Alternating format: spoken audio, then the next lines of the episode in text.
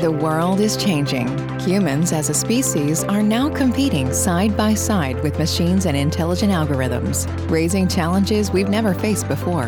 Welcome to Automation Talks, brought to you by Doc Digitizer, a podcast where we will discuss the future with our guests seeking answers to questions surrounding digital transformation, automation, and AI. Is humankind doomed, or is this an evolutionary leap for humankind? Hear what the most vital figures at the intersection of technology, politics, and culture say about the greatest questions in the innovation economy.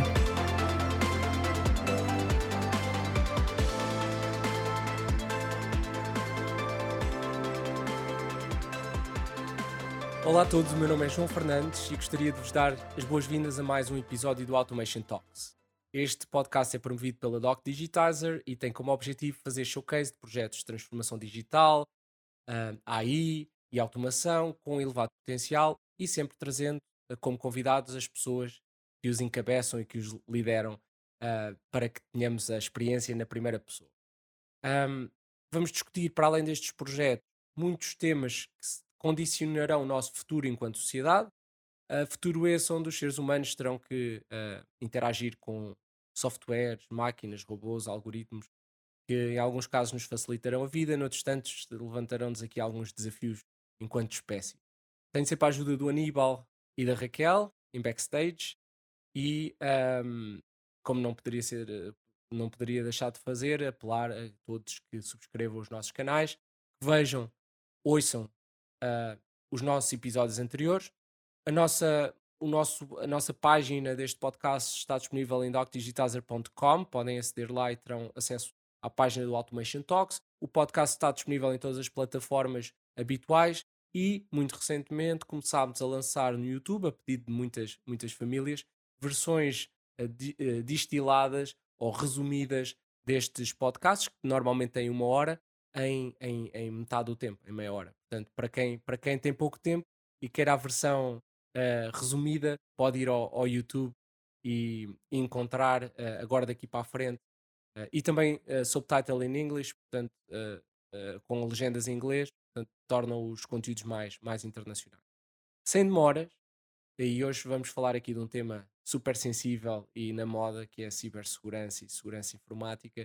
Vamos ter, ter connosco hoje o Tiago, um, que, que, nos vai falar de um conjunto de temas nesta, nesta, nesta grande, neste grande tema que é a cibersegurança. Aníbal, queres nos apresentar o nosso, o nosso convidado?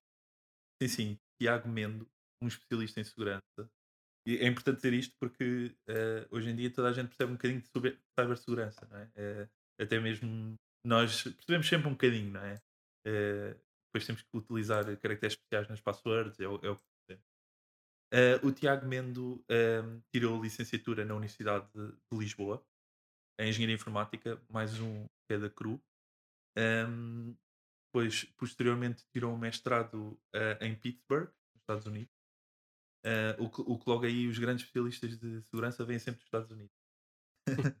Ou da Rússia. Sim. agora, agora é mais da Rússia. Exato.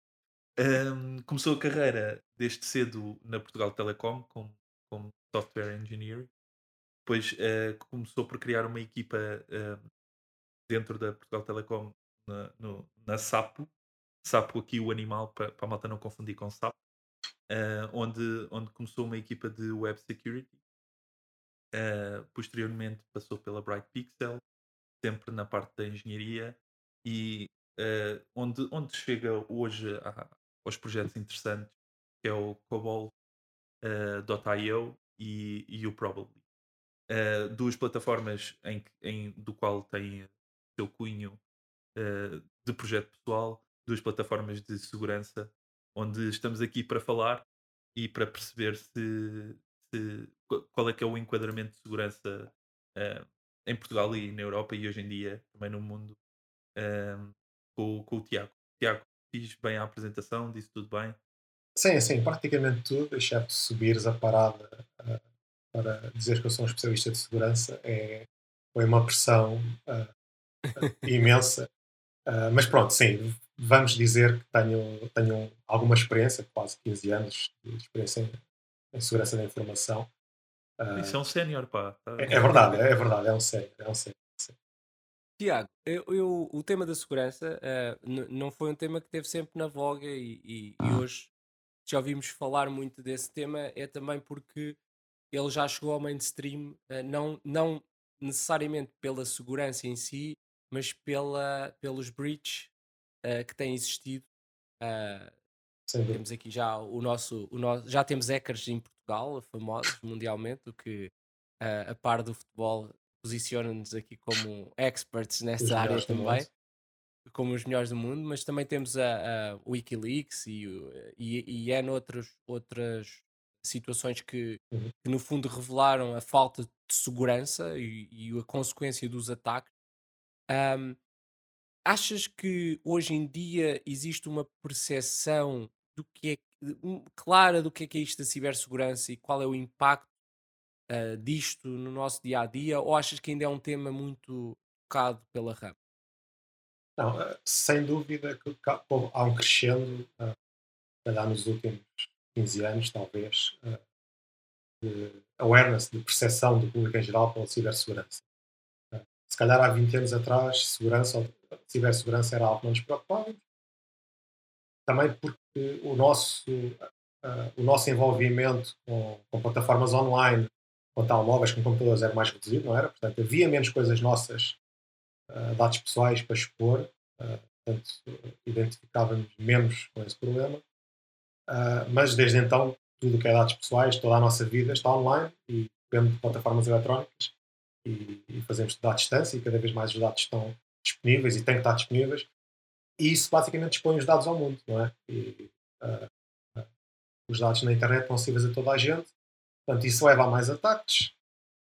mais ataques levam eventualmente a notícias e de vez em quando já, já temos telejornais a serem abertos com notícias de cyberataques, como lá, os uh, ataques, uh, uh, supostos ataques russos às eleições nos Estados Unidos, os ataques do Rui Pinto a diversas entidades nacionais e internacionais, ataques a serviços que todos nós usamos, como o WhatsApp ou o Google, ou até às vezes a, a empresas portuguesas. Portanto, sem dúvida que há uma awareness muito maior. Hoje em dia, qualquer pessoa, uh, sei lá, a geração dos nossos pais uh, reconhece a palavra cibersegurança, pode não saber definir, mas uh, percebe o que é que é. E isso, na prática, nas empresas, traduziu-se num aumento de awareness, de percepção muito grande. Portanto, claramente há. Achas, achas que nesse, nesse aspecto de forma transversal ou achas que isto ainda é um tema muito para as grandes empresas que têm, então, se, pela sua dimensão, podem estar mais expostas a isso? Achas que essa percepção é ao nível do cada cidadão ou ainda está muito segmentada ainda numa Não, está, estreito? Sim, eu acho que está muito segmentada ainda na parte empresarial. Há claramente uma diferença enorme da parte empresarial para a parte pessoal. A parte pessoal ainda sofre muito do, uh, ninguém me vai atacar, o que é que os meus dados interessam, eu não tenho nada a esconder. Uh, e isso tudo é, isso tudo é, é, é errado, é, é, errado porque primeiro todos e nós. É errado porquê? É errado porque apesar de todos nós pensarmos que não temos nada a esconder, temos, não é? A password do meu e-mail uh, posso pensar, ah, eu não, eu não digo nada, não tenho nada de sensível no e-mail, não tenho nada de sensível no meu computador. Mas se calhar temos, se calhar temos as fotos do nosso filho, as fotos uh, da família, se calhar temos as passwords de acesso ao banco, uh, se calhar temos alguma conversa que não devíamos ter tido uh, com outra pessoa, com, ou sobre um colega. Isso tudo, se vier a público, pode ser usado de forma muito fácil e é usado hoje em dia sob a forma de extorsão, que é eu tenho estes dados teus, dá-me 500 euros, ou 1000, ou 5 mil, para eu não divulgar isto. Ao Bitcoin? Exato, ou Bitcoins, que é, que, é, que, é, que é comum serem pedidos em Bitcoins com a ideia errada que não é, não é fácil seguir o dinheiro, mas é, por acaso é o oposto, é fácil, é, é fácil seguir o dinheiro. É exatamente o oposto. Né? exatamente o oposto. Ah, mas pronto, há, há, esta percepção errada que é, ok, eu tenho estes dados, dá-me este dinheiro, senão eu mostro isto à tua mulher, ao teu marido, ou ao teu empregador, e subitamente uh, estamos apertados. Portanto, essa ideia é errada. Uh, e depois há outro problema que é, não, eu não vou ser atacado, porque eu não sou um alvo de interesse, não sou, não sou um clube de futebol, não sou um banco. É verdade, não vamos ser atacados, se calhar, pelo ataque dirigido, aquele ataque em que existe um atacante, uma pessoa com uma missão, que é eu quero entrar na conta daquela pessoa. Não, isso não vai acontecer. Uh, esses atacantes têm outros alvos em mente, têm atrizes, uh, presidentes, pessoas com cargos tipicamente com relevância uhum. ao acesso a, a, dinheiro. Mas, no entanto, há toda uma panóplia, que se calhar são 90%, de ataques automatizados. Que é aqueles ataques que acontecem assim que ligamos o nosso computador à rede, somos scanados. Existe software malicioso a correr, sistematicamente a varrer todos os IPs, e nós somos uma vítima acidental, somos simplesmente mais um computador que foi atacado. Portanto, sim, não somos de interesse para ninguém, mas, no entanto, somos atacados sistematicamente. Portanto, há muito. Portanto, o que estás a, o que estás a introduzir é, é, um conceito, se calhar, que é, é um bocadinho diferente do que as pessoas uh, visualizam no que é um ataque. Normalmente, uh, as pessoas têm a tendência a achar que existe um hacker do outro lado e que esse hacker tem uma, uh, um interesse claro, uma motivação, a, uma motivação a atacar aquele sistema. Certo. isso é a minoria, e, sem dúvida. E isso, isso é a minoria, provavelmente atacam uh, provavelmente figuras públicas ou empresas de grande dimensão, mas depois existe outro tipo de ataques que é um ataque em, em escala totalmente quase robotizado, Exatamente. em que uh, uh, procura vulnerabilidades e probabilisticamente há de encontrar um computador no milhão em que consegue entrar e obter informação e depois usa esse um, milhão, esse um um milhão para uh, dinheiro ou para criar qualquer tipo ali de. É, é isso, não é? É, é? é, isso. E as probabilidades até são uh, são muito piores para o, lado, para o nosso lado, do lado da vítima. Que é, uh, provavelmente num milhão de computadores que se calhar conseguem infectar 10 ou 20 ou 30 mil. E, e, e, depois o resultado é que esses computadores passam a estar sob o controle do atacante, que pode fazer várias coisas. Pode fazer o chamado ataque de ransomware, que tem estado muito em voga, que é o ataque de, traduzido à letra de resgate, que é eu não sei quem tu és, eu sou um atacante, tenho um programa a correr que varre os IPs todas na internet e quem atacar, ataquei. Uh, e, e, o que acontece é que aquele software malicioso, se atacar o meu computador com sucesso, vai-me uh, cifrar, uh, ou encriptar, a palavra mais correta é cifrar, mas vai cifrar os dados do computador e vai torná-los inacessíveis. Portanto, só quem tem a password que, cif, que foi usada para cifrar o computador é que tem acesso aos dados. E eles, basicamente, Uh, queres a password para aceder aos dados do teu computador? Paga-me uma, duas, três bitcoins. Uh, bem, agora, agora não sei quanto é que estão a pedir. Uh, pediam uma bitcoin um quando décimo, ela valia. Um décimo numa bitcoin. Exato. Pediam uma bitcoin quando ela valia pá, 500 euros ou, ou 1000. Uh, agora vale 50 mil dólares. Mas o conceito é esse: é, ataquem de forma indiscriminada. Os, conseguir os conseguirem ser atacados são.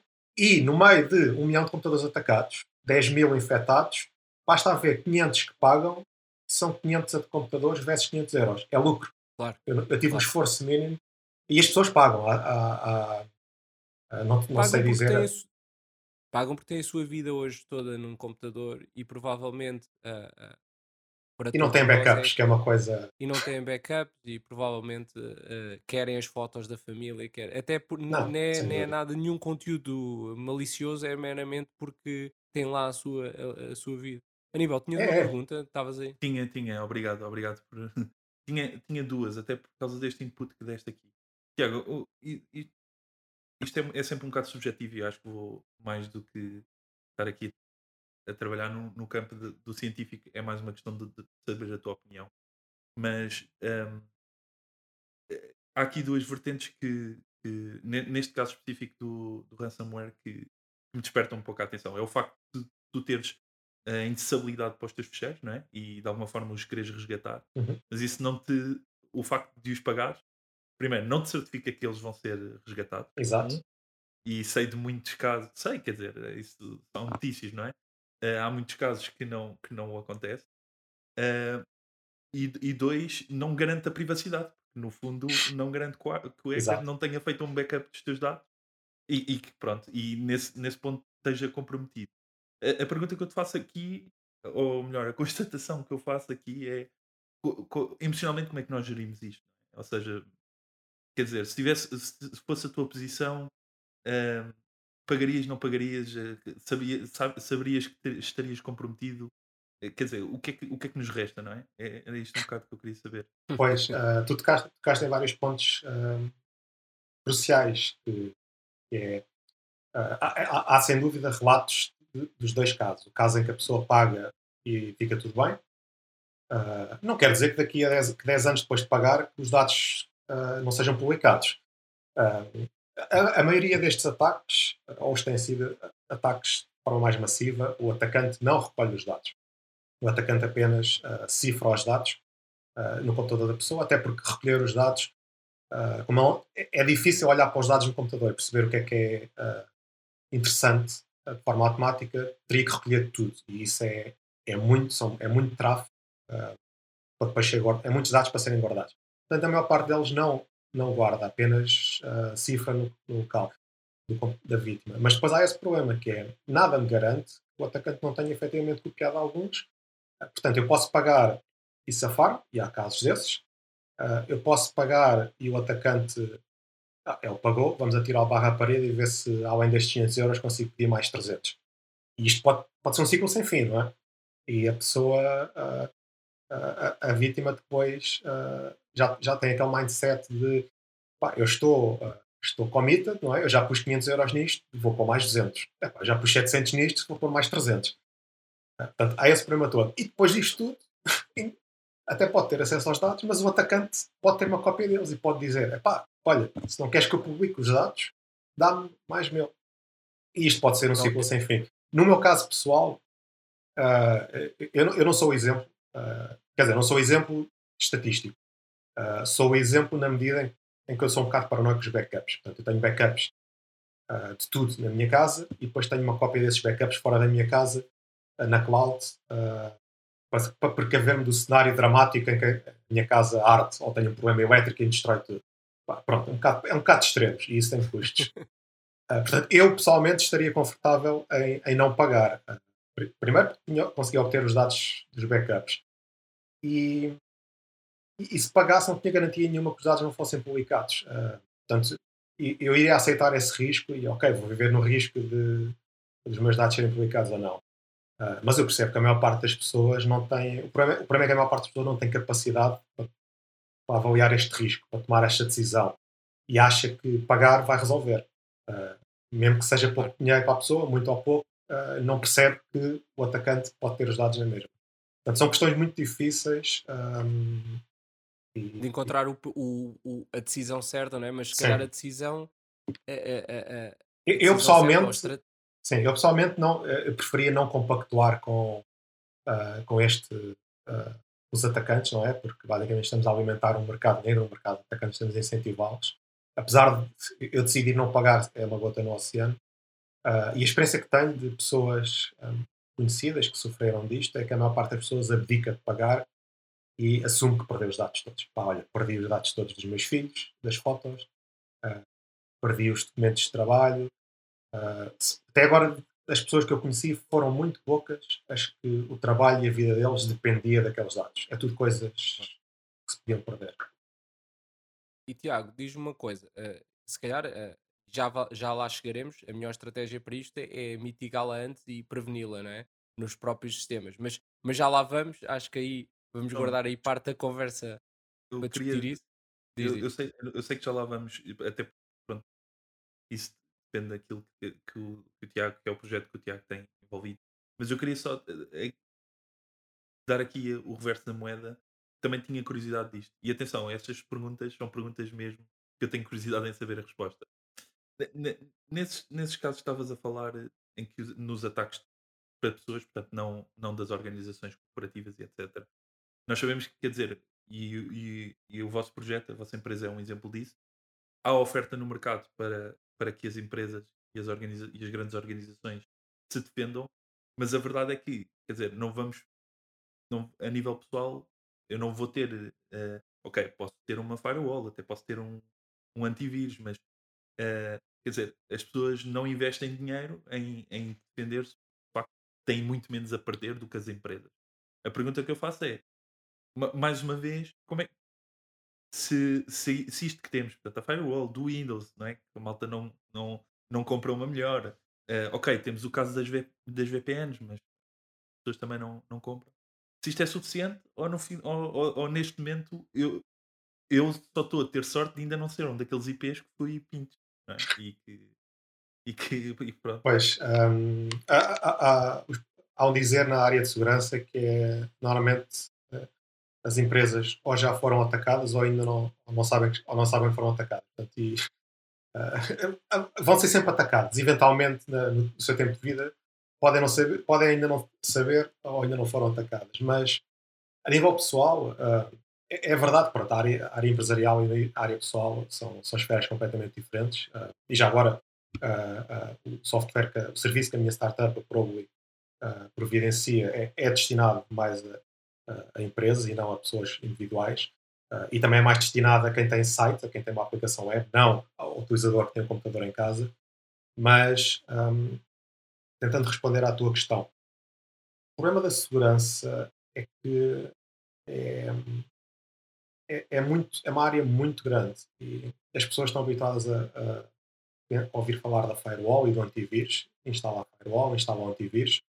Hoje em dia já nem se fala tanto do antivírus porque percebeu-se que os antivírus uh, quase não tinham impacto, ou não tinham, não tinham impacto tão, tão significativo como se esperava uh, e, e passaram a ter uma imagem, passámos a ter uma imagem pior deles.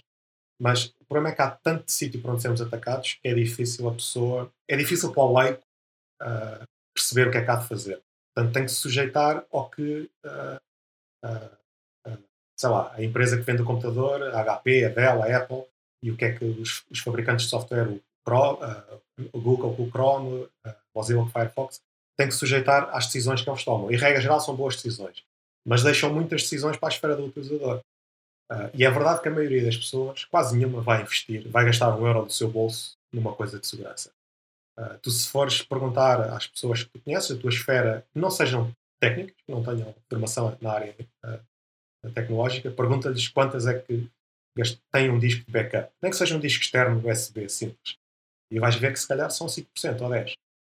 não, não têm. Ou mesmo que tenham, não usam para fazer backup ainda assim, há muitas coisas que nós podemos fazer, nós como leigos, podemos fazer para nos proteger. E uma das coisas mais simples que podemos fazer é, é ter as atualizações automáticas ligadas e fazer as atualizações quando elas aparecem. Aquele pop-up irritante que temos no canto do ecrã a dizer tem que reiniciar para fazer a atualização uh, é para cumprir, porque aquele adiamento normalmente não é uma questão, não é uma questão de horas, mas pode ser. Uh, pode ser.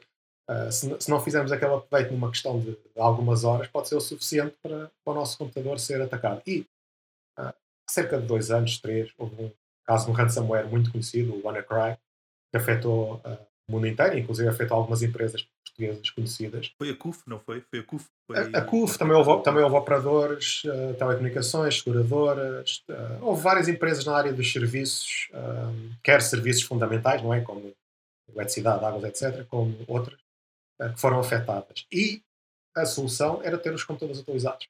Portanto, isso é uma solução que mitiga uh, uma esmagadora maioria dos problemas. Não estou a dizer que seja fácil atualizar computadores.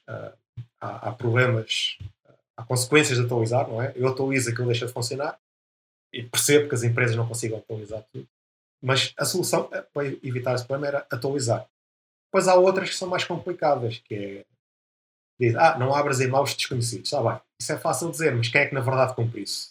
Não dá. Isso, isso é esperar que o utilizador, que é leigo no tema da cibersegurança, tome uma decisão, avalie o risco daquele e-mail e tome a decisão certa.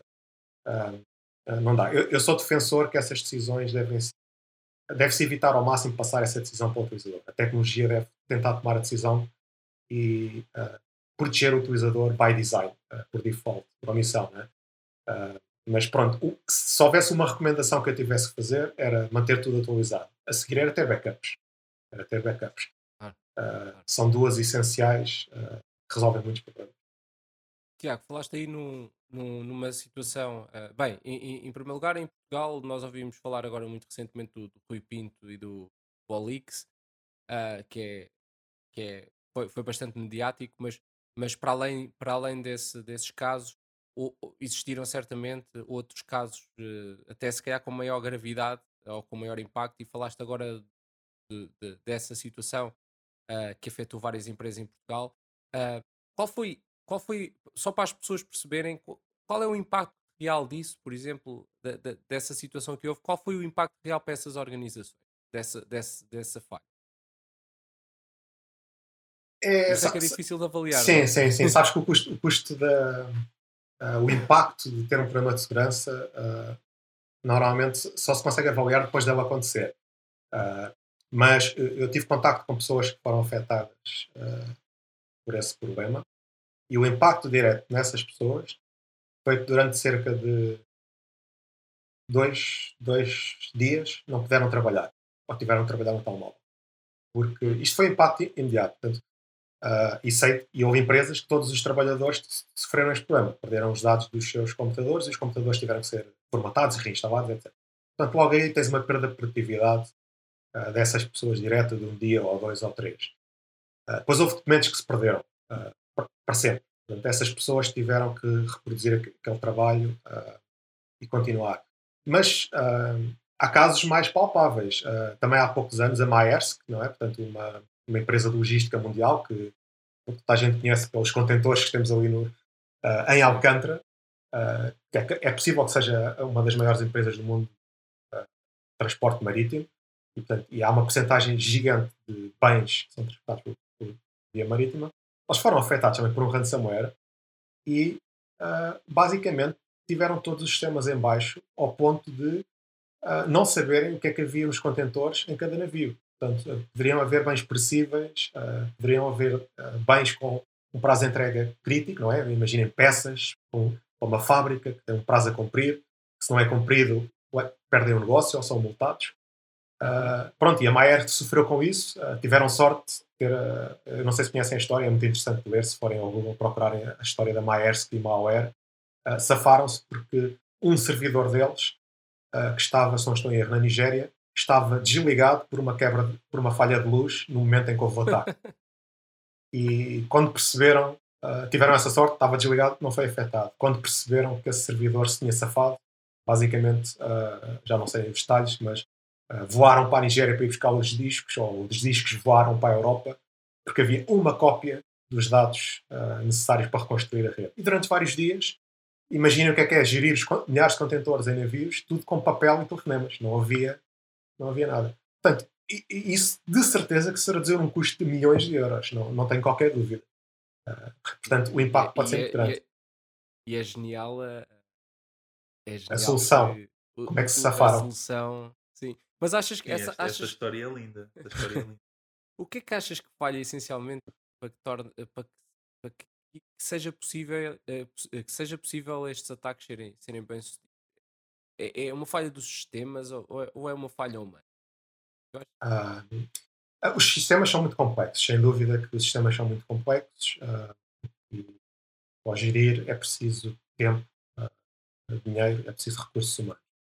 Uh, mas mesmo havendo isso tudo, é, é, é, preciso realmente dedicação para mantermos os sistemas atualizados e bem desenhados.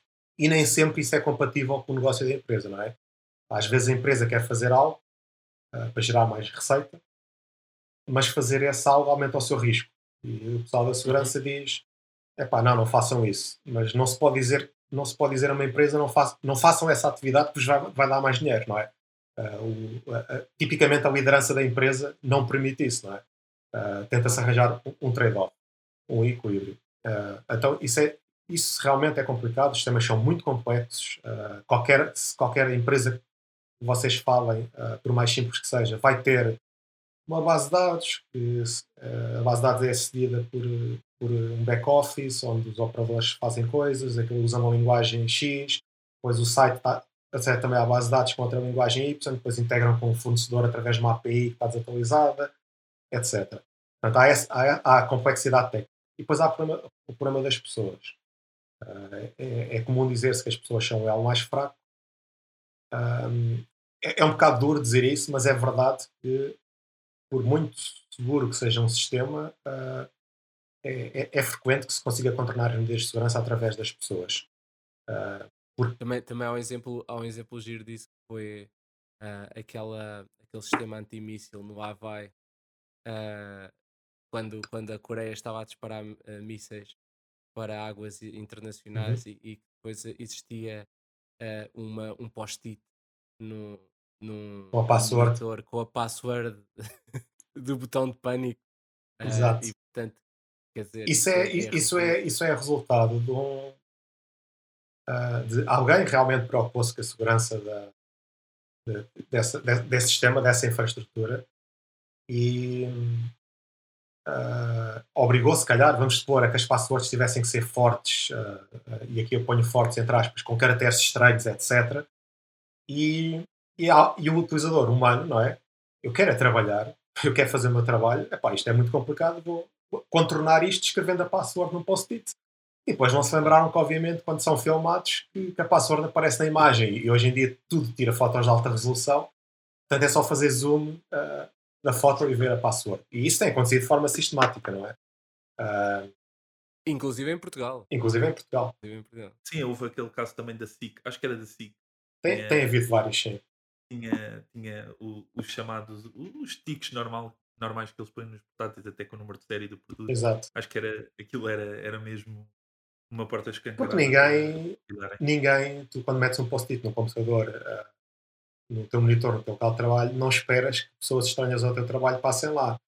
Uh, isso é o que tu pensas, uh, mas, mas se formos olhar para isso de uma forma mais cuidada, vais concluir rapidamente que, uh, epá, afinal, a senhora das limpezas, a equipa de limpezas passa, passa e olha para lá à noite e nós não fazemos ideia quem é que durante a noite vai ao edifício, não é? Vai a equipa de segurança fazer a ronda, vai a equipa das limpezas fazer a limpeza, Uh, e não estou a dizer que sejam todas pessoas maliciosas, é mas, é, mas, mas é, é uma forma muito interessante e muito fácil de atacar uma empresa. Uh, e depois há estes casos, há a reportagem, a reportagem que mostra o local de trabalho por alguma razão. Pronto, subitamente uh, os post-its estão na televisão. Oh, oh, Tiago, mas desculpa lá, mas é que mais uma vez eu, eu, eu, já aprendi a relaxar. Eu, eu, já não sei bem o que é, que, é que hei de fazer.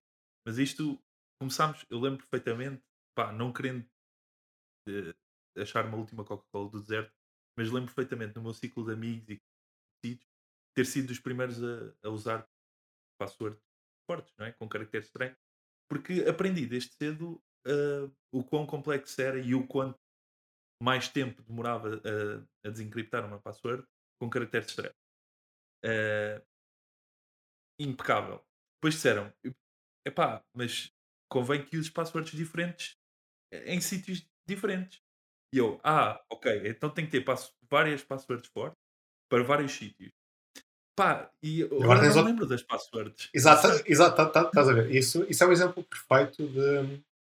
Uh, e, e, acontece muito mal. Eu aqui digo, falo contra a minha, contra a minha profissão, que é. De, Deixa-me só interromper, desculpa. Sim, sim. É, ainda há uma layer acima, só para mesmo punchline, que é depois houve aquela questão de teres um, manage, um manager de passwords, em que tens uma password muito forte Exato. para todas as outras.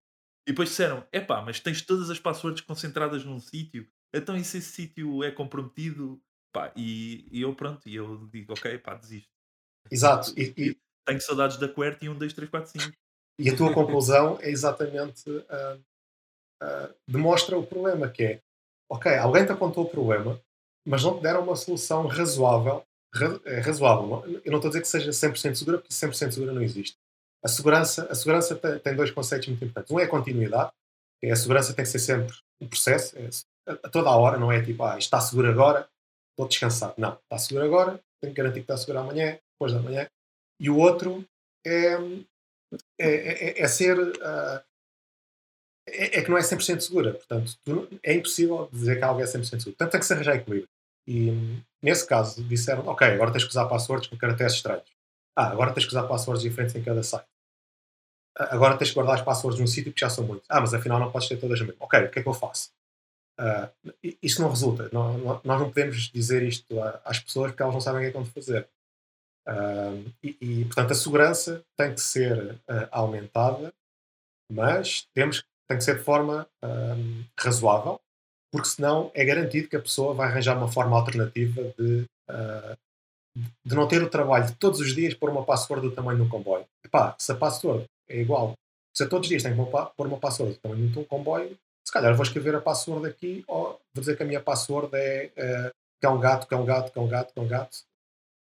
Portanto, tem que se arranjar compromissos. Um, tem que se arranjar uh, os profissionais de segurança têm que uh, ter a consciência que não podem simplesmente dizer implemente-se isto, isto torna a aplicação segura. Uh, tem que se arranjar um equilíbrio entre tornar a aplicação segura, mas ser usável para os utilizadores. Porque é verdade o que tu disseste, se, se as passwords tiverem caracteres. Aliás, o maior critério de segurança para uma password, já agora, é o seu comprimento. Quanto mais comprida a password, melhor. Ponto. Os caracteres estranhos podem adicionar algum benefício, mas o, o, o fator principal é o comprimento da password. Uh, as minhas passwords, vou dizer, uh, as minhas passwords tipicamente têm uh, 30 caracteres, no mínimo, e, e, às vezes têm caracteres estranhos, mas normalmente tem só um caractere estranho. o resto são tudo letras. A, B, C e números. São, é, é uma frase, é uma frase, não é? Nem sequer, nem é uma frase que faz sentido. É, nem sequer, uh, nem, nas minhas nem sequer são uma frase, porque depois eu guardo-os no password manager. Uh, mas sim, mas deixa-me só voltar ah, temos atrás. Aqui, temos, aqui, temos aqui uma recomendação, então. Temos, temos. temos. O, o, que tu disseste é uma recomendação. Ok, se, se eu tivesse que dar uma recomendação, uh, uh, mesmo que não seja perfeita e é sempre discutível, sim, uh, as vossas passwords devem ser complexas. E o complexas é não ser QWERTY123, não ser password 456, não ser o nome, o meu apelido uh, 123. Ter caracteres estranhos ajuda, os chamados caracteres que não são alfanuméricos, não é? o cardinal, o hífen, ajuda, não tenho dúvidas. Tão ou mais importante que isso é ter uma password diferente em cada site. Porque se não tivermos isso, e, e, e quase, quase ninguém tem, uh, se, novamente façam um, um, inquérito às, vossas, às pessoas à vossa volta e vão, e vão descobrir que a password das finanças provavelmente é a password do Facebook, que é igual à password do e-mail.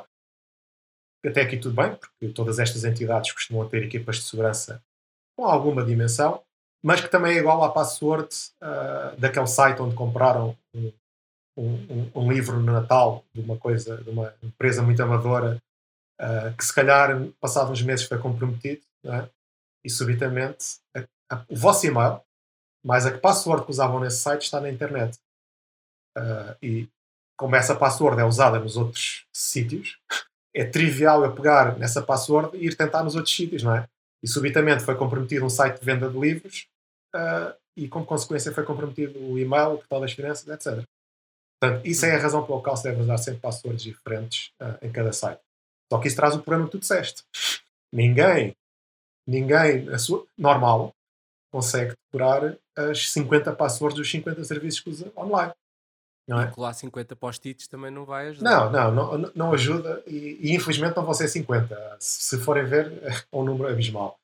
Portanto, aí entra o, entra o gestor de passwords, o chamado Password Manager, uh, que é exatamente o que descreveste, Aníbal, que é um software onde uh, vocês registram as vossas passwords, dizem site A, tem o username, normalmente é sempre o mesmo, o vosso e-mail, não é? E depois tem a password. E esses softwares até geram os passwords por vocês. Portanto, vocês nem sequer têm que inventar a password. Uh, porque já agora o inventar a password vai correr mal, não é? Vocês vão carregar ao calhas e vai calhar a SDFG. Uh, há estudos a dizer, que, a, a mostrar que uh, há altíssima probabilidade das pessoas carregarem naqueles caracteres, não é? Portanto, esse password manager vai registar as vossas passwords todas. E depois vem essa questão. Ah, agora estamos a pôr os ovos todos no mesmo cesto. É verdade. Estamos a pôr os ovos todos no mesmo cesto mas estão mais seguros nesse momento do que estavam antes. Uh, porque agora a única coisa é verdade que só tem, o atacante só tem que atacar uma coisa, que é o gestor de passwords que está possivelmente no vosso computador. Uh, mas eu não tenho dúvidas que é mais difícil atacar isso do que atacar o site qualquer de venda de não sei de quê, de t-shirts que vocês registaram, que está exposto à, internet todos os dias. Portanto, o simples facto de usarem o gestor de passwords e, e usarem passwords diferentes e complexas em sites uh, diferentes, vai-vos dar uh, uma segurança muito maior. Não, não há qualquer dúvida disso. A questão de ter os ovos todos no mesmo cesto é verdade, mas é, o que eu digo é que, entretanto, vocês melhoraram a vossa, a vossa segurança. Vocês melhoraram a vossa segurança. Esse cesto protege-se com uma password gigantesca, tipicamente, mas que se fizerem a coisa como eu faço, eu, eu sei para aí quatro passwords das, não sei, centenas que uso. Sei do meu password manager, que é realmente uma coisa muito grande. Quando a introduzo, tenho acesso às outras, e depois sei mais duas ou três uh, uh, por razões históricas. Uh, mas, efetivamente, vocês ficaram melhores, o utilizador ficou melhor. Só que depois entramos aqui no. Oh, Tiago, desculpa. Diz, diz. Pá, aí numa bridge. se sabes uma password por questões históricas, também está mal. Existe trocar de password de 90 em 90 dias. Uh, lá está. Eu não sei se a pessoa que fez essa recomendação. Uh, olha, Atenção, tu, tu já. Ti... Eu estou aqui a, a- pronto, a, a destabilizar, ok? Não, não, Mas- e fazes bem. É- é- Essa recomendação é comum, especialmente em empresas, uh, haver essa política que diz que a password tem que ser renovada em 6 dias. Mas tu já estiveste do outro lado, já foste a pessoa que teve que mudar a password de 90 em 90 dias. Já, eu, eu, eu, E, eu e o que é que fazias? O que é que fazias? Acrescentavas É. um dígito ao fim. Claro. É, não acrescentava. Eu tinha Uh, somavas, desculpa, somavas. Não, pá, pá, pá, acho que posso dizer isto. Eu arranjava, ou seja, eu tinha. ahm, ahm, eu tinha uma lista de coisas que eu sabia que, que tanto que eram incrementais. Pá, Certo, vou dar um certo. exemplo. Imagina ah, o 11 do Benfica. Certo. Estávamos a falar do Benfica há bocado. Pronto, que varia. Pronto, não é mu- muito bom exemplo, mas o 11 do Benfica. E consoante eh, eu fazia mais, em vez de mudar de 90 em 90 dias, eu mudava todos os meses. Então eu indexava o Oh. mês onde eu estava Ou 11. eh, ao, ao 11 do Benfica. É uma técnica, E, sim. pronto, e, por exemplo, o, nome do guarda-redes, o nome do, do, do- lateral esquerdo. Pronto. E isto permitia-me não adicionar mais um dígito, porque depois eu tinha um problema. Eu, eu passei por isso, que é, depois não sabia qual era o dígito que eu ia. Pronto. Pois, mas a maioria das pessoas vai fazer isso. Vai usar para aí o mês, o mês ou um contador. Ah, a, a ideia de mudar as passwords a cada X dias é que ah, se aquela password for comprometida, ah, só, é, só é válida durante algum tempo. É, é- é uma, das, uma das motivações para fazer isso. Só que eu, se for um atacante e vir que a password, ah, password, 12, password 2021.4 foi comprometida, ah, deixou de funcionar, se calhar tenta a password 2021.5. Ah, Porque sei que aquela empresa tem uma política de renovação de passwords e sei que o utilizador com a certeza vai fazer isso. Portanto, essa Ok, Agora política. já nem tanto. Agora já nem tanto. Mas eu, em muitos hotéis, durante muitos anos, nos hotéis, eu, eu acedia ao Wi-Fi sem problema. Não precisava de pedir, porque era sempre o nome do hotel de 2009. É verdade. E, pronto, e, e- e tinha acesso ao Wi-Fi. Experimentava. "Hum, Não é 2009, estes já devem estar atualizados, é o 2012. Pronto. Mas É- pronto, é sim. é o ano em que a equipa do, foi montar o Wi-Fi foi lá. É Mas verdade. depois também não mudam. Eles não mudam. Mas pronto, eles assumem já que aquela rede vai ser usada ah, sem qualquer critério, portanto o risco é mais baixo. Mas, mas a questão de mudar as passwords cria, cria um, lá está, é uma medida de segurança, tem, é benéfica para a segurança, teoricamente, mas depois que vai chatear os utilizadores. E os utilizadores vão arranjar uma forma de fazer o trabalho deles, sem, terem, sem se chatearem tanto, que vai reduzir a segurança que essa medida introduziu. Ah, portanto, eu, eu- essa política de mudar a password a cada X dias, eu acho que faz sentido, mas depende do contexto, depende do que é que estamos a falar. É a password de acesso ah, de administrador aos sistemas do banco? Sim, se calhar deve ser mudada X em X dias, até por causa da rotação das pessoas, não é? Das pessoas na empresa. É a password de acesso ah, ao teu e-mail? Se calhar não vale a pena ser mudada, não é? Não, não, Claro. não há grande necessidade. Ó Tiago, só, só no seguimento, e vamos já, já à prova ali, porque Uhum. temos aqui já o tempo, tempo a- a- a passar. Ah, Deixa-me só da- de- dar-te aqui um, dar aqui à nossa audiência um, um add-on àquilo que tu disseste da- da- do gestor de password. Ah, Em primeiro lugar, é importante escolher bem o gestor de password. ah, e, e- acho que a, a boa escolha do gestor de passwords vai permitir também ter maior confiança que o sistema está preparado para, para ataques. E, e recentemente eu também tenho como prática usar um gestor de password, eh, porque ele não guarda só as passwords, ele permite depois, eh, muitos deles, enquanto estás a logar, automaticamente fazer o preenchimento da password.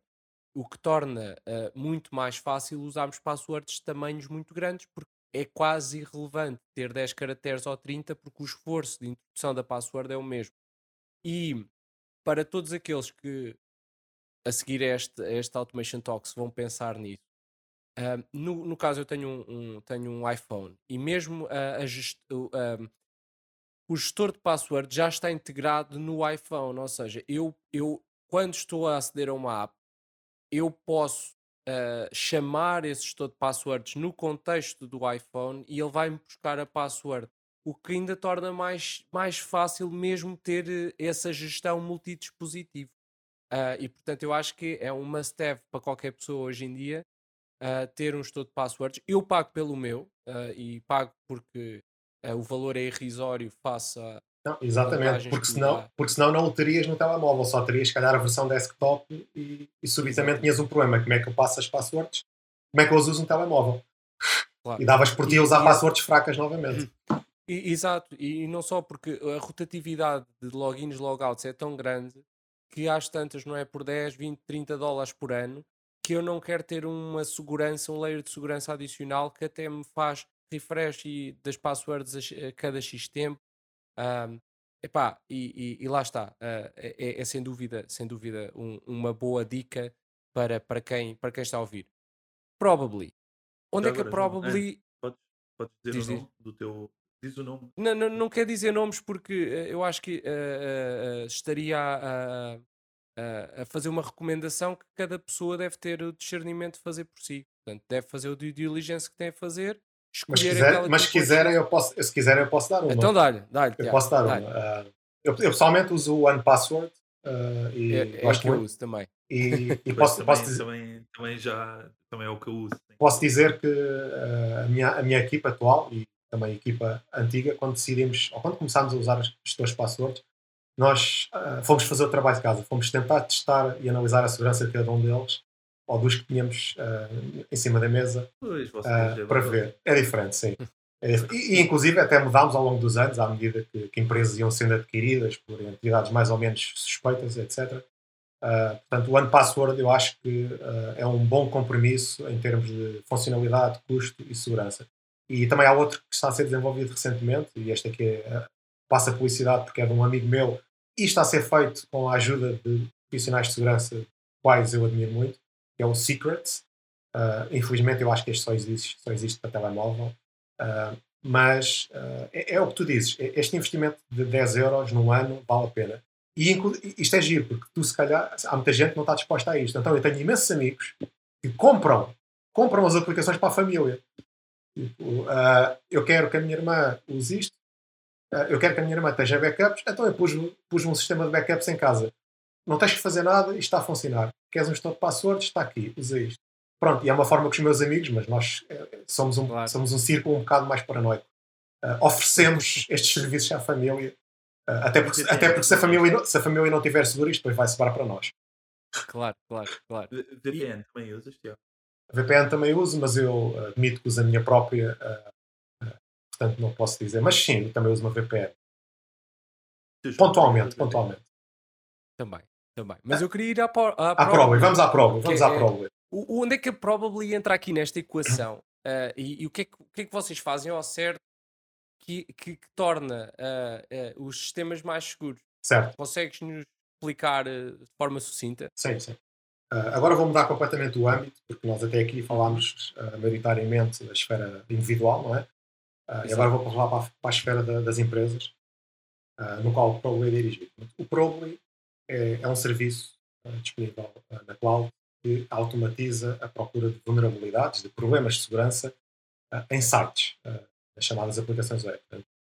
qualquer site que vocês hoje visitem com o vosso browser, no telemóvel ou no computador, ou inclusive ou, ou, ou, até mesmo uma televisão, o que seja, está exposto na internet. E o Probly procura uh, problemas de segurança nesses sites, uh, a pedido dos clientes, obviamente. E aqui a grande vantagem do Probably é que é, são os hackers bons. Somos, somos os hackers bons. Podemos, podes, podes pôr as coisas nesses moldes. Uh, nós somos os hackers com autorização para tal, não é? porque o cliente autoriza-nos explicitamente a atacar o site. Caso contrário, estaríamos, dependendo do país, a incorrer em crime, não é? Hoje em dia, pelo menos em Portugal, o simples facto de tentares atacar um site não quer dizer que tenhas de ter sucesso. Não tens de ser um bom hacker, podes ser simplesmente uh, mau, mas o simples facto de atacares pode ser o suficiente para estares a incorrer um crime. Uh, uh, Até para ir para a prisão, ao menos consigas. Exato, é? pronto. uh, mas pronto, o Probly basicamente é isso. O, o, nosso cliente típico é uma empresa. É? nós hoje em dia temos duas versões do produto, uma versão dire direcionada a empresas mais pequenas, chamadas PMEs, startups, e temos um produto virado para o mercado empresarial, para as, para as grandes empresas. Uh, no core, ambos fazem o mesmo, que é o, o, o utilizador do Probly uh, pede-nos, configura no nosso site, e isto é tudo de forma autónoma, portanto, é automatizada, não, não, não envolve, uh, não é preciso um, um, consultor de segurança ou um ser humano do nosso lado a, uhum. a ajudar. uh, adiciona ao site ao, ao e configura alguma coisa que tenha que configurar e faz um scan e depois passado umas horas uh, tem um relatório uh, com as vulnerabilidades e, e, recomendações de como corrigir o problema, uh, qual é que é o problema, não é? Se é grave ou se não é grave e, e, e consegue dessa forma encontrar os problemas. Mas aqui as, os dois grandes pontos que o Prowly pode ajudar é que isto é tudo totalmente automatizado e pode e deve ser automatizado de forma periódica. Portanto, uh, ou seja, todos os dias fazer um teste de segurança, todas as semanas. Uhum. Porque todos os dias uh, há novos problemas de segurança a serem descobertos no software que usamos. Uh, nós hoje em dia fazemos, temos que fazer atualizações nos nossos telefones porque é para trazer mais funcionalidade e para corrigir problemas de segurança. portanto, todos os dias há novos problemas, todos os dias os sites são modificados. portanto, e o Probably pode ajudar fazendo estes testes forma periódica. E, e achas, e achas, achas na, na, nos, na, tua base de clientes, os teus, os teus maiores clientes são, uh, ou, ou, tens, porque existem aqui duas vertentes, não é? Existem uh, empresas que desenvolvem os seus próprios sites, os seus próprios portais, portanto, o só o facto de desenvolverem por si uh, ou tem, ou tem a, a, a segurança built-in na arquitetura, ou, uhum. ou então uh, Uh, podem estar sujeitos a vulnerabilidades, mas depois tens um grande, uma grande fatia de, de empresas que provavelmente usam já framework uh, ou serviços pré-feitos que, que, supostamente dariam-lhes a garantia de que não, não existiriam vulnerabilidades. Isto, isto é verdade? É, é, é, muito engraçado esse tema que tu tocas, porque uh, podemos eu não sei se, essas, se, esses dois cenários, a empresa que faz software deles in-house uh, está mais ou menos seguro do que a empresa que usa o software uh, disponível na net, que supostamente, que supostamente foi mais escrutinado e já usado por milhões de pessoas. Porque uh, a empresa que faz internamente não há garantias nenhumas que tenha que a equipa de desenvolvimento tenha know-how de segurança e mesmo tendo, é muito fácil cometer um erro, por muito bom que seja é muito fácil cometer um erro e introduzir uma vulnerabilidade. Portanto, é, é muito fácil fazer isso. Uh, mas possivelmente essas aplicações não foram tão testadas, não é? Porque só existem na esfera daquela empresa. Por outro lado, tens as empresas que usam software como a NET ou Download, que supostamente é usado por milhões de pessoas, e em teoria já foi mais testado. É verdade, possivelmente foi mais testado, porque há mais exposto, mas por ser mais conhecido, é muito mais acessível para os atacantes. Portanto, eu se for um atacante e pensar, ok, o que é que eu vou fazer? Eu vou atacar o software da empresa X, que só eles é que usam, Portanto, vou ter que aprender a atacar aquele software e o único benefício que vou ter é atacar a empresa X, ou vou investir em, em atacar o software altamente conhecido Y, que é usado por milhões de empresas, e apesar de se calhar ser mais difícil atacar, já foi, é público, foi mais atacado. Uhum. Tens, mais, tens mais hipóteses, não é? Exato. Se encontrar um problema, vou ter uh, muito mais alvos. Portanto, o risco de ambos equilibra-se. Uh, um está mais exposto, e, mas calhar está mais, foi mais escrutinado, o outro está menos exposto, uh, mas calhar tem, tem lá problemas que só não foram descobertos porque nunca ninguém olhou para aquilo. Uh, portanto, é, é, difícil dizer qual é que está com mais risco. O que eu posso dizer é que se, se está na internet, se está acima da internet, está, está à mercê dos ataques. E hoje em dia o remote working vai trazer muito isso, vai aumentar a exposição, não é? Claro. Subitamente tiveste milhares de trabalhadores que não conseguiam aceder a sites internos e VPNs e toca a pôr o site exposto na internet. Exato, exato. A não ser que estejas na Nigéria com uma falta de, com uma falha de eletricidade e, e podes safar. E que, como é que tem sido o vosso crescimento? Vocês nasceram quando? Uh, vocês têm algum setor em que uh, atuam mais? Uh, porque, porque certamente esta área é um bocadinho uma área de, diria, background, não é? Não é assim uma coisa muito visível. Uh, portanto, provavelmente vocês passam um bocadinho under the radar em, em muitas da, das coisas que se falam em startups. Como é que tem sido o vosso percurso uh, e onde é que estão hoje? Para onde é que querem ir? Uh, sim, startups realmente não é um público-alvo, porque quando uma empresa está a ser lançada, a última coisa que eles se preocupam é a segurança. Eu quero é pôr um produto básico no ar e ver se consigo ter alguns clientes.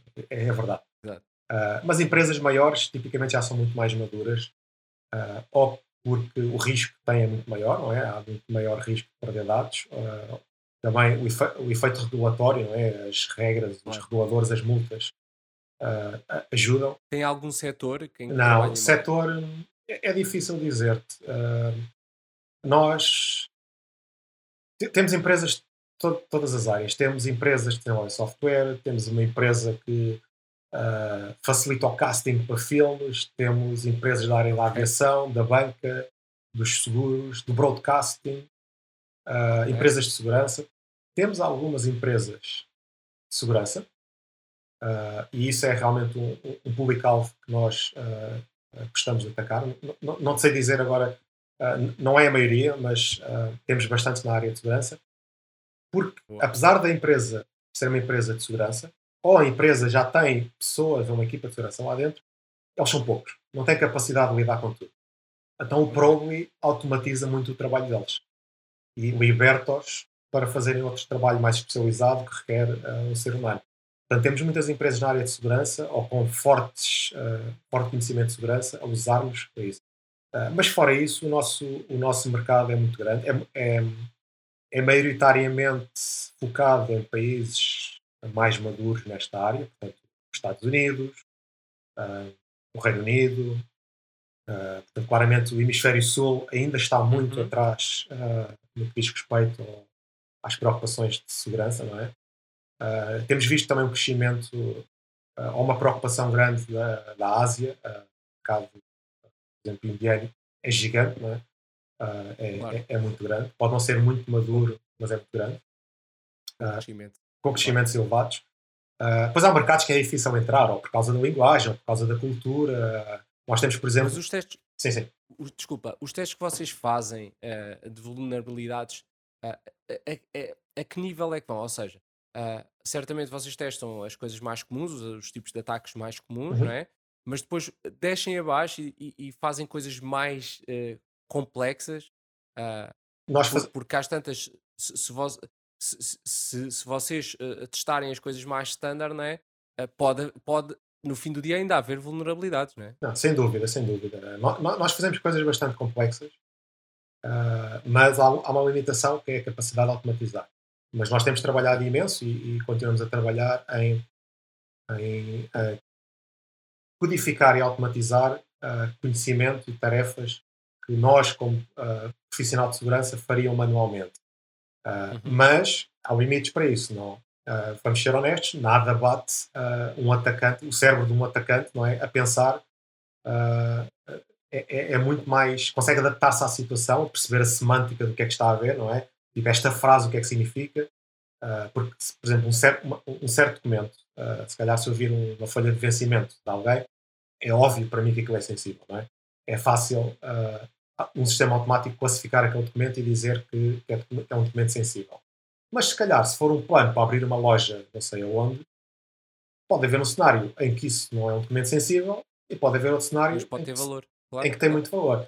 Portanto, há limites para o que nós conseguimos fazer, mas o, o que o Probably faz, hum, lá está, não te garante segurança a 100%, nada pode garantir.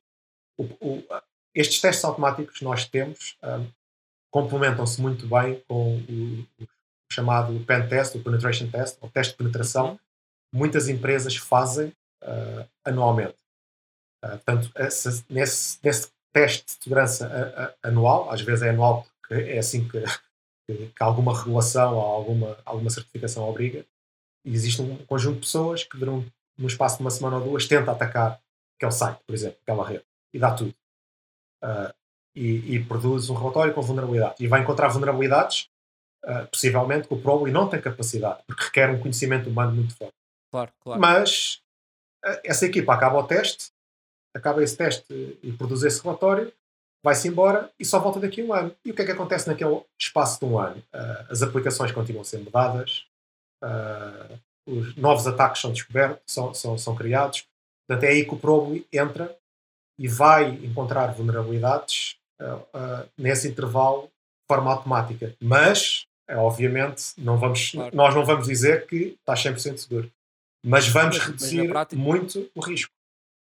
Mas na prática, até, até uh, por, por, exemplo, para grandes empresas, uh, uh, para, para, pequenas empresas, vocês poderão ser um layer quase indispensável para, para garantir esse assessment de, de, de segurança. Exato. Para uma empresa grande que até já tem uma equipa, podem ser a ferramenta de, de, de testagem ongoing de, de, da sua, dos seus sistemas e, e, no fundo não os estão a substituir, estão é a ajudá-los a, a, não, a, não, a, não, serem eles a fazer, a fazer essas exatamente, exatamente. Né?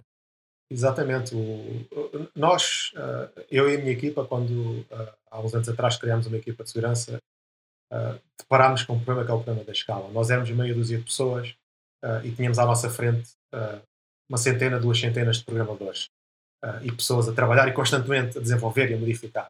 Isto não dava. Éramos poucos para tanta solicitação. E, e percebemos que tinha que haver uma forma de automatizar tanto quanto possível o nosso trabalho não é? Para podermos focarmos realmente no, no, nas, nos problemas de segurança ou nos, nos sites mais críticos. Uh, e ao mesmo tempo percebemos que faltava algo que uma ferramenta que pudéssemos dar aos programadores, porque no fim do dia são os programadores, não é? Que desenvolvem os sites, os sistemas claro. que, que, fazem o código.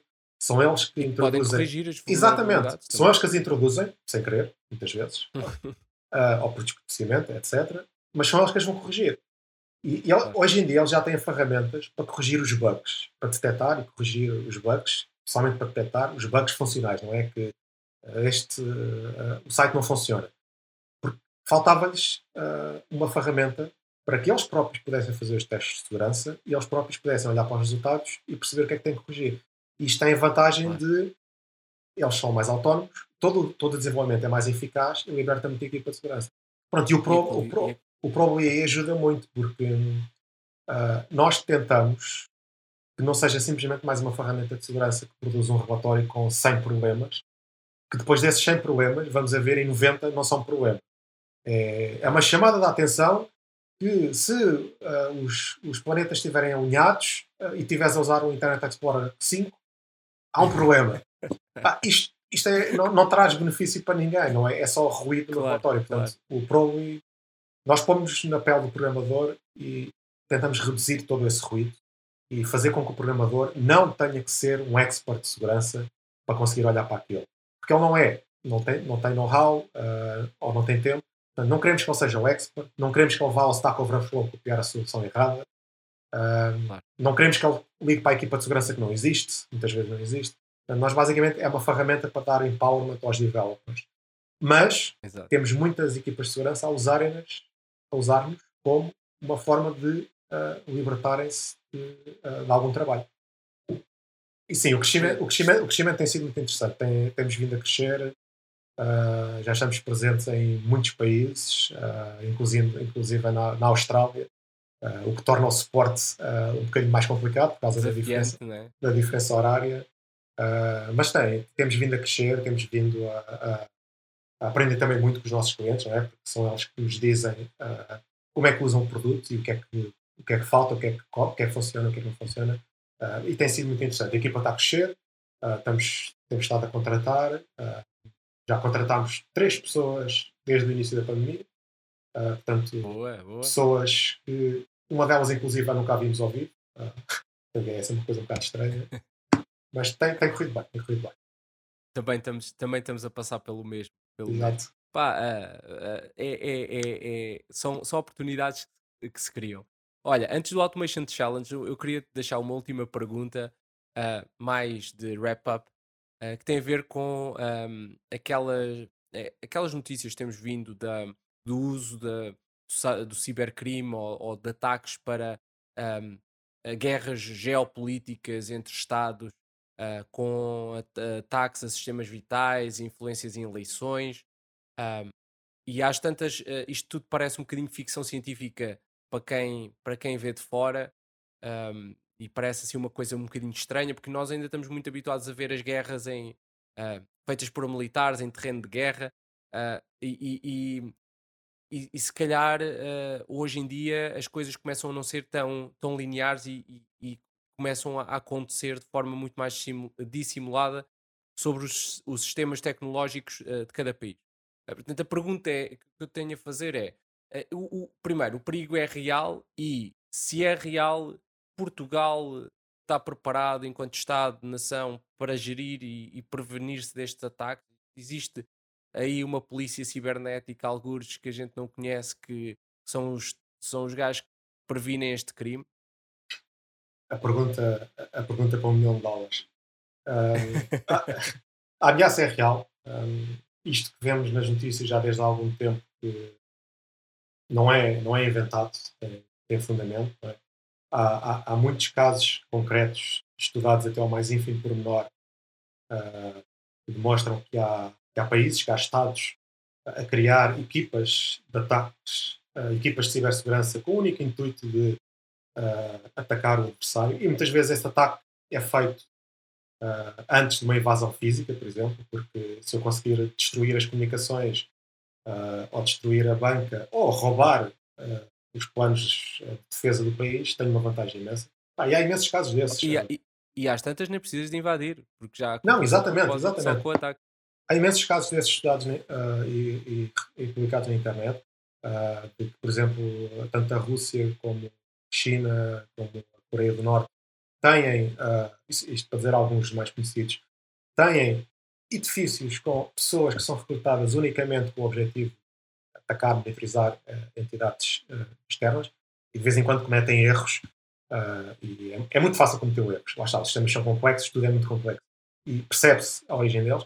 Ah, e depois há casos com impacto no mundo físico. Uh, há uns anos atrás, uh, as centrifugadoras de uma central de enriquecimento de urânio uh, do Irão foram danificadas através de um, de um, ataque, de, um ataque de cibersegurança, não é?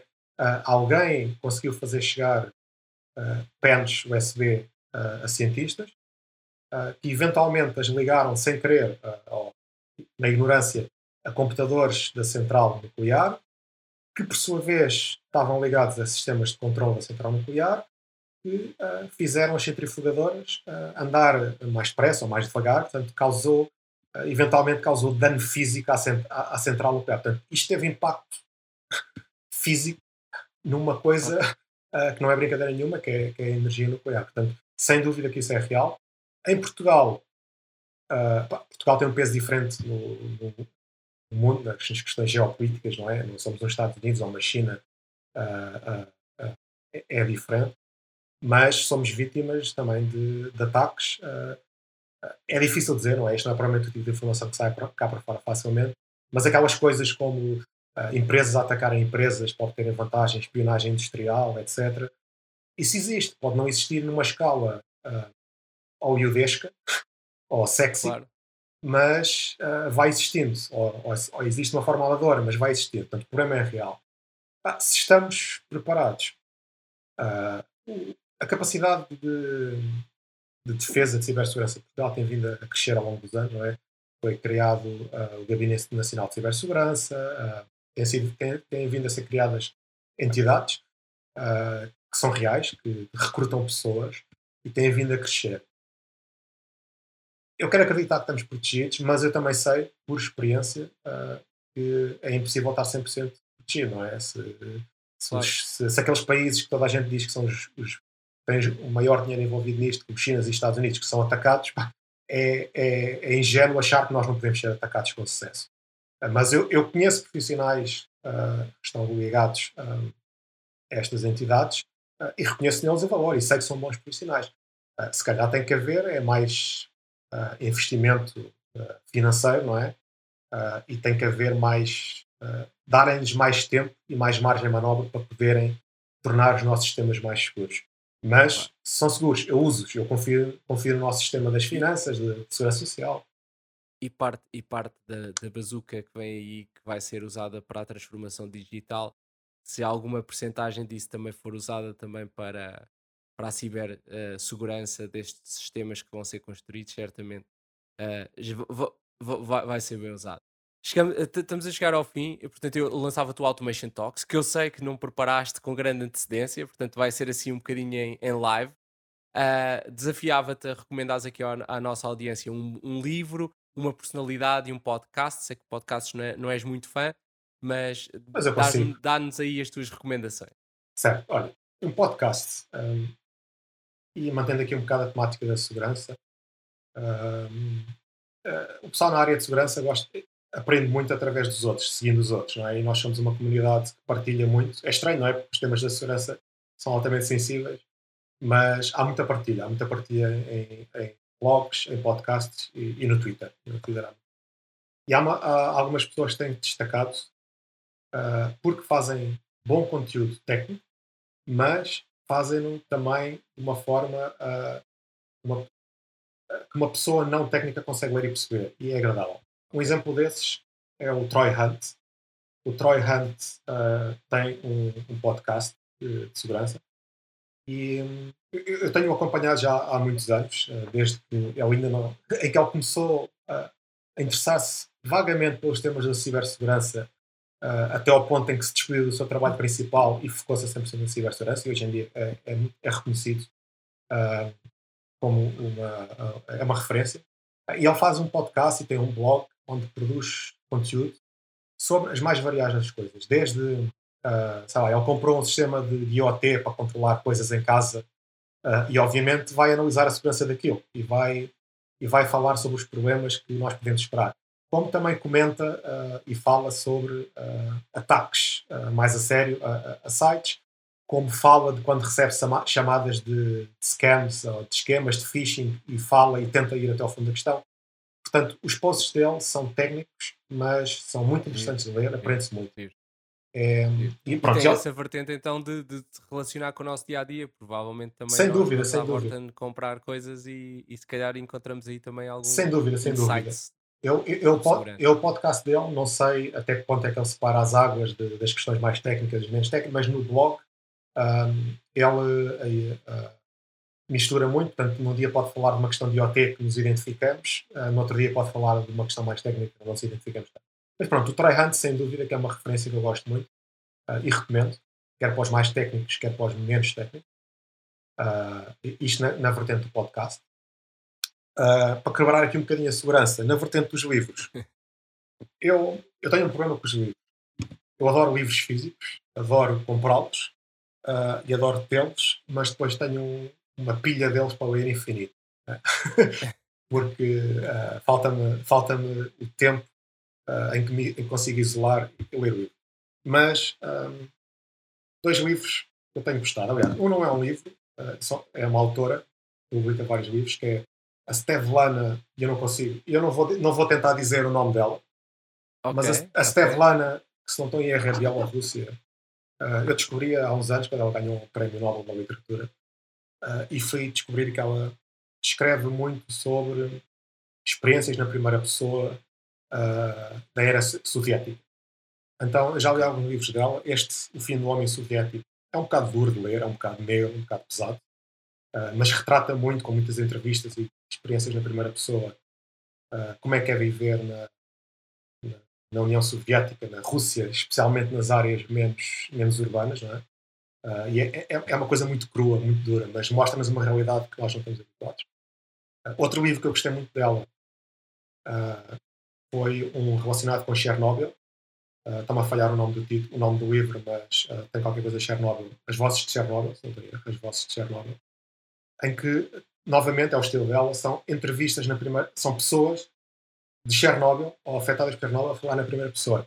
Então, às vezes, okay. às vezes o próprio discurso é complicado de ler, porque tem as interjeições todas das pessoas e, e, as, e elas, e as pessoas a pensar e a levarem o discurso a meio, mas é uma experiência muito intensa. A pessoa apercebe-se do quão duro e como é que foi aquela vivência. Portanto, é, não tem a parte hollywoodesca, não tem nada de belo. É, é muito duro. Okay. Pronto.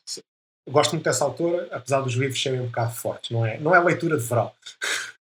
gosto muito dela.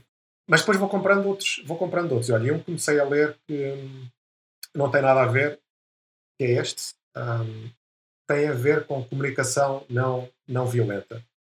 Um, e este é, é de, um, de, um, autor que é o Marshall B. Rosenberg, um, e faz parte de alguns livros que eu tenho vindo a, a, a começar a ler, mais relacionados com uma postura de.